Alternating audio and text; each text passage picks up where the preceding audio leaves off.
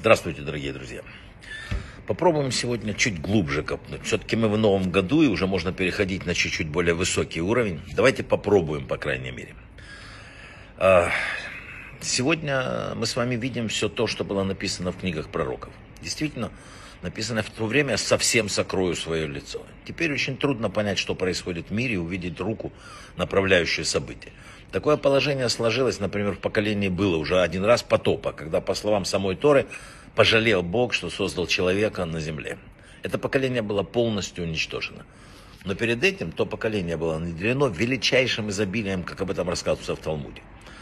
Э, наше поколение тоже поколение изобилия, которого не было никогда э, еще там сто лет назад. Когда там какой-то ваза или какой-то ковер считалось там уже, что семья очень богатая. Ну, Э, мера суда Всевышнего всегда была скрыта. И это позволяло людям того поколения, как, впрочем, иногда и нашего, продолжать творить зло вплоть до самой гибели. Оказывается, что может быть такое положение вещей, когда людям кажется, что все идет в правильном направлении. Удача им улыбается, э, солнце бьет, в общем, все так замечательно. На самом деле все движется в совершенно противоположную сторону. Подобный период, написано, будет такой же, как вот перед приходом Машеха. Вот, вот сейчас точно копия того, что было. Еще Рахмаль предсказывал, что в период непосредственно перед эпохой, ну, такой, перед эпохой Машеха возобладают силы нечестия так, что Творец совершенно сокроет лик своего мира. Это происходит, к сожалению, сейчас. Вообще в течение года мир судится четырежды, так серьезные суды. В Пейсах это относительно урожая, в Шавот относительно плодов, в Рошашана люди проходят перед ним, он судит всех, и в Сукот написано, он судит относительно воды. То есть количество дождей, от этого, но проще говоря, это, от этого зависит именно процветание изобилия мира. Вот именно сегодня решается.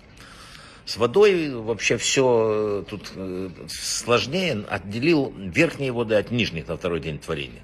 Разделение, о котором говорится в данном стихе Торы, было произведено между полностью духовным, не физическим состоянием творения, то есть материальным физическим миром, который является сферой деятельности человека, и духовным, все разделено полностью.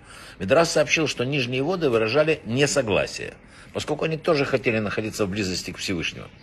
И для того, чтобы их успокоить, Бог постановил, что каждый год вода будет возливаться на жертвенник во время праздника Суккот. Основываясь на этом Мидраше, вода рассматривается как образ человека, который мог в течение года отдалиться от Всевышнего, а теперь имеет возможность воссоединиться со своим источником. Поэтому вот сейчас предстоящий нам праздник э, возлияния воды во время Суккот на жертвенник, это является, написано всегда одно, самый-самый веселый праздник года. Самый, потому что обычно веселье может происходить от разного, а здесь веселье от приближения. Подумайте об этом. Я не буду углубляться в эти сложные темы, но она уже достаточно непростая. Раб Маше Файнштейн говорил, что каждый человек имеет возможность выполнить свое предназначение в жизни, независимо от никаких финансовых ограничений.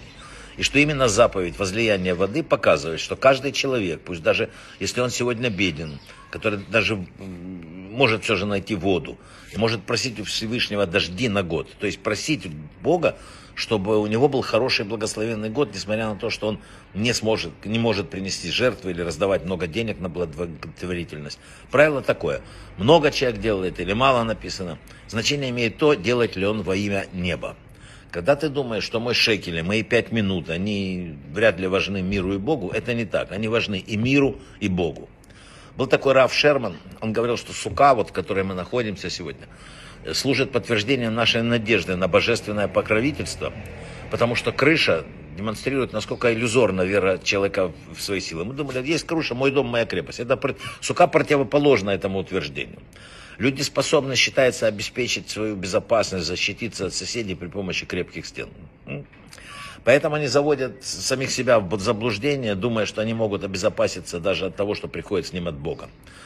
Они полагают, что могут защититься собственными силами, взять свою судьбу в свои руки, увенчав вот такое остроконечными крышами здания своих домов, чтобы показать э, независимость от Бога.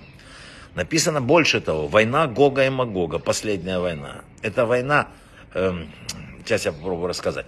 Э, название, есть связь между войной Гога и Магога и праздником Суккот. В названии Гог можно увидеть слово Гаг, крыша. И тогда сразу видно отличие от суки, покрытой какой-то непрочной такой листвой. Поэтому война Гога и Магога – это война крыши против суки.